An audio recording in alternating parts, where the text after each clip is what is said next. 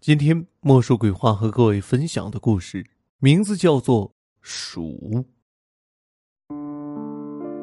明朝末年有个人叫郝文武，他的父母当初给他取名字的时候，是盼望他长大以后能够文武双全、光宗耀祖。老两口和世上所有的父母一样，望子成龙，对孩子抱着非常大的期盼。可是老两口命不长，在郝文武十六岁那一年。就双双因病死去了，留下可怜的郝文武。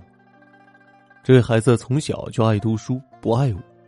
郝文武打小就长得俊，如今十六岁了，更加英俊非凡。父母去世，家里仅有的钱财又全部花在安葬父母的丧事上了。如今他肚子正饿得前胸贴后背，正饿得头晕眼花之际，他突然在父母以前睡过的旧床底下找到了一枚铜钱。太好了，有钱了！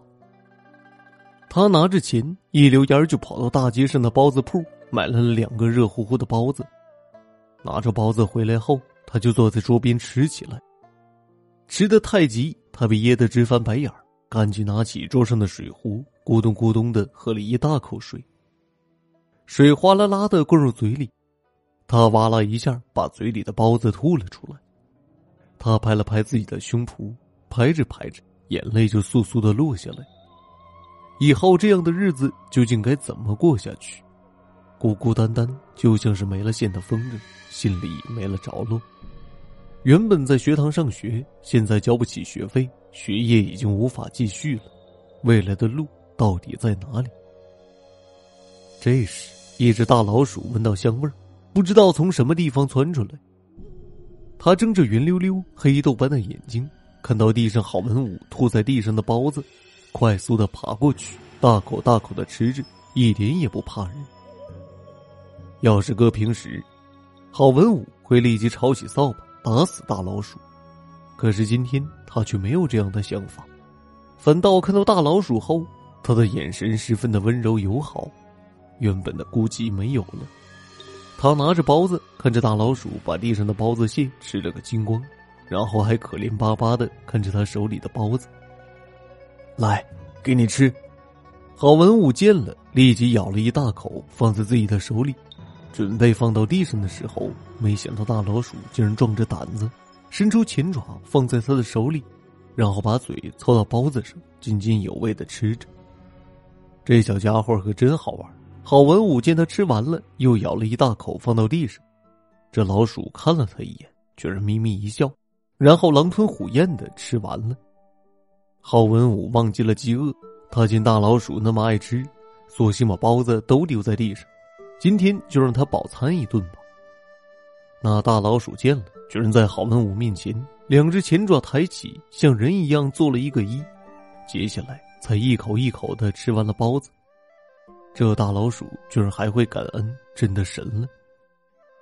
郝文武的肚子饿得像唱大戏一样不停作响，他的意识逐渐有点模糊。是啊，他已经有两天没有进食了，好不容易买个包子，却大发善心喂了老鼠。看来自己还是要饿死，死了也好，死了就不会孤单，不会想爹娘了。他迷迷糊糊的闭上眼睛，这一闭上眼，他就做了一个梦。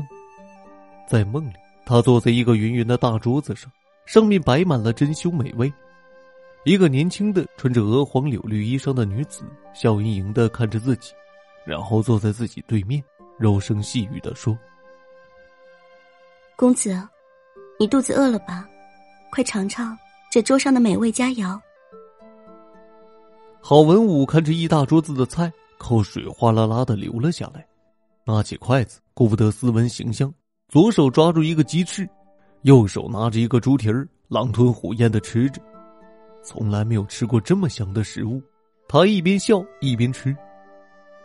当郝文武伸手去接那女子递过来的汤时，眼睛才注意到这是一个貌如天仙的女子。手下没有注意，汤啪的一声掉在地上，碗碎了一地。郝文武从梦中惊醒，此时已经是第二天早晨了。他的口水已经润湿了大半个枕头，一摸肚子还是瘪瘪的，自己只不过做了个黄粱美梦而已，唉，要是我能有一袋子铜钱，该多好啊！他喃喃的说着，没有吃的，他没有任何力气，头也昏昏沉沉，便打算继续这样睡下去。咚的一声，昨天见到的那只大老鼠又出来了，它嘴里咬着一个袋子，快速的跑到郝文武面前，丢在地上。他瞄了一眼，是个钱袋子，他顿时有了力气，爬起来抓起钱袋，快速的打开一看，天哪，居然真的是一袋子钱！大老鼠，你能听懂我的话吗？郝文武激动的问。那大老鼠看着郝文武，依旧是眯眯一笑，然后点点头。好，兄弟，谢谢了，你等着我，我很快买好吃的，咱们一起好好来庆祝。郝文武拿着钱，飞快的冲出屋，很快就拎着烧鸡、烤鸭、包子、馒头回来了。他把大老鼠捧到桌上，然后把买来的东西一分为二，和大老鼠一起开心的吃了起来。大老鼠一边吃一边吱吱的叫着，显得非常的快乐。哎，老鼠兄弟，你要是会说话就好了，我就不孤单了。郝文武吃着吃着，感慨的说着。从这天以后，大老鼠常常带一个钱袋过来，有时候是铜钱，有时候是碎银子，还有时候是金子。尽管郝文武想知道大老鼠是怎么弄来的，可无奈他不会说话。郝文武揣着一肚子的问号，也只能作罢。不过郝文武的日子好多了，和大老鼠在一起的日子，顿顿有鱼有肉，他对学业依旧是很认真。除了和大老鼠一起吃美食，就是读书。能过上这样富足的生活，郝文武心满意足，觉得一定是老天爷感觉自己命太苦，于是派大老鼠这个神仙前来相助。转眼过了两年，明朝即将覆没，战争连连，弄得民不聊生，而且天降蝗灾，风不调，雨也不顺，庄稼颗粒无收，大家都勒紧腰带过日子。可是只有郝文武家里不是，他依旧有钱买鱼买肉，这只叫外人瞧着眼馋。一些歪心思的人便打起了郝文武的主意。这不，镇上有个叫刀疤刘的人，决定对郝文武下手。刀疤刘是什么人？他原名叫刘三儿，是个泼皮无赖，父母死得早，八九岁就成了孤儿，没人管教，于是就和镇上的一些地痞流氓混在一起。强取豪夺，为人心狠手辣。最可恨的是，他曾经奸污了一个黄花大闺女，害得人家姑娘投河自尽。他脸上有一条刀疤，是打架的时候被人划伤的。原本就长得歪瓜裂枣的丑样，脸上添了刀疤之后，一瞪眼更加吓人了。这一天，刀疤刘眼看着郝文武买了一只烤鸭，兴冲冲的回去了。郝文武一回家就大喊着。鼠兄弟，快出来吃吧！我今天买了烤鸭。刚刚说完，大老鼠吱吱的叫着跑了出来，灵巧的爬上了桌子，看着郝文武笑。门外的刀疤刘一看，怪了，这郝文武怎么和只老鼠说话，还在一起吃？他可没什么耐心去思考，抬起大手一推门，咚咚咚的走进去，然后大嗓门子说道：“郝文武，你小子不出去干活？”哪来这么多钱买鱼买肉啊？说，钱从哪里偷的？郝文武显然被这突如其来的刀疤流吓得一愣，他的面目一下子变得苍白。大老鼠见状，情之不妙，赶紧转下桌向老鼠洞跑去。哼，好个机灵的畜生！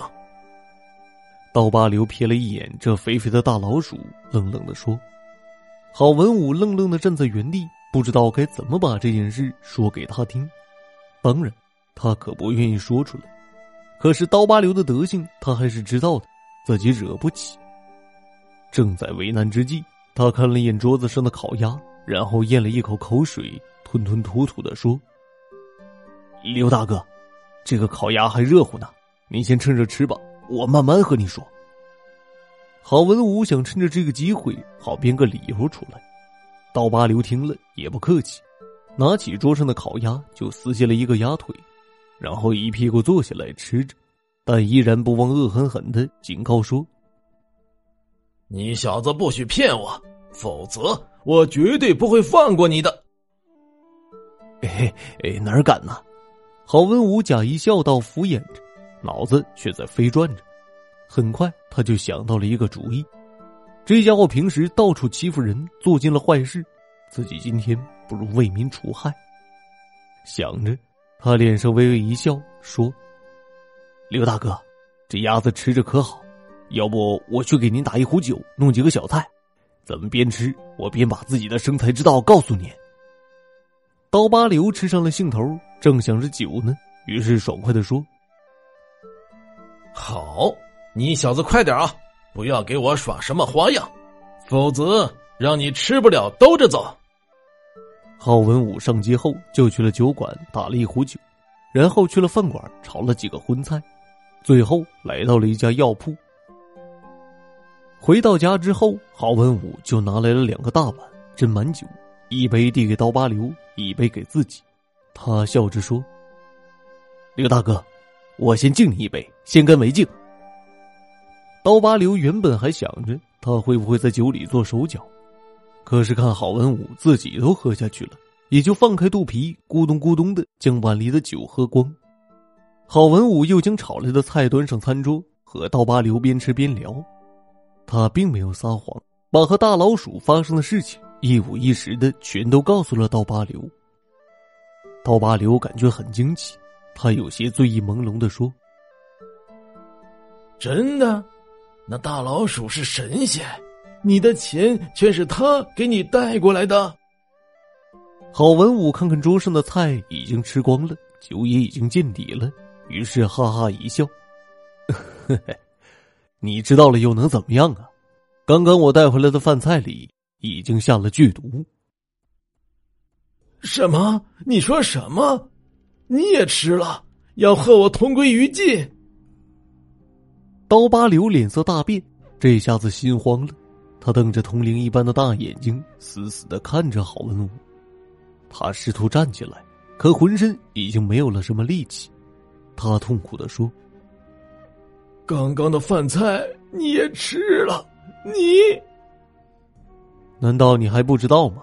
吃有毒的饭菜之前，我就已经提前服下了解药。”郝文武刚数完，刀疤刘脸色乌青。一头栽倒在地上，一动不动。此时，大老鼠突然钻了出来，他来到郝文武的脚下，歪着头，看了他一眼，仍旧眯眯一笑。郝文武见他立即蹲下身，然后温柔的说：“鼠兄弟，现在很多人的日子都不好过，你还能多带点钱回来吗？我想去帮助更多的人，买米熬粥，接济穷人。”大老鼠听完，摇摇他的裤腿，然后示意跟着自己来。大老鼠带着郝文武来到了原先县太爷的住所旁，在一棵古老的大树前停下，围着大树的一个手掌大小的小树洞，吱吱的叫着。郝文武明白了，他伸手去洞里掏，里面居然有很多的碎银子和碎金子。郝文武拿着这笔钱买米施粥，救了不少当地流离失所的百姓。大家都感激的称他为大善人。一天晚上，刚刚施完粥，很累的郝文武回到家，他倒头就睡。他梦见了自己的父亲，父亲在梦里深情的说：“儿子，爹和你妈当年一起死去的时候，爹不放心你，于是求阎王让我留下来陪陪你。”于是我就幻化成了大老鼠，儿啊！现在爹看你真正的长大成人，是个善良的人，爹也就放心了。爹要陪你妈了，爹走了。爹，爹！郝文武泪流满面，从梦中。呼唤着爹爹，醒来后，他一咕噜从床上爬起来，到处寻找大老鼠，可是怎么也无法找到。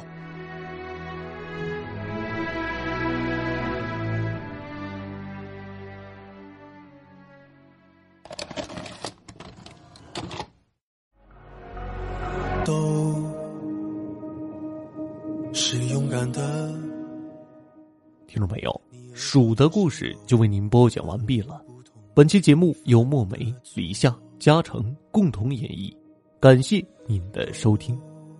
这里是莫说鬼话栏目，每周二、周五准时更新。如果您喜欢主播的节目，千万别忘了关注主播，有更多好听的故事在等你哦。我是有声墨梅，感谢您的收听，我们下期节目再会。他们说要缝好你的伤，没有人爱小丑。为何孤独不可光荣？人只有不完美值得歌颂。